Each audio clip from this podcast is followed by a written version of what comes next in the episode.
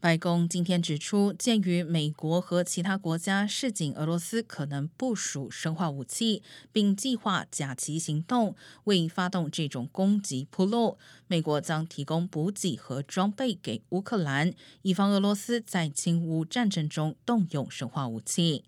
克里姆林宫指乌克兰准备动用化学武器，但没有提供任何证据。白宫已成立一个专家团队，以应应俄罗斯如果真的部署任何大规模杀伤性武器。这些武器包括生化武器或核子武器。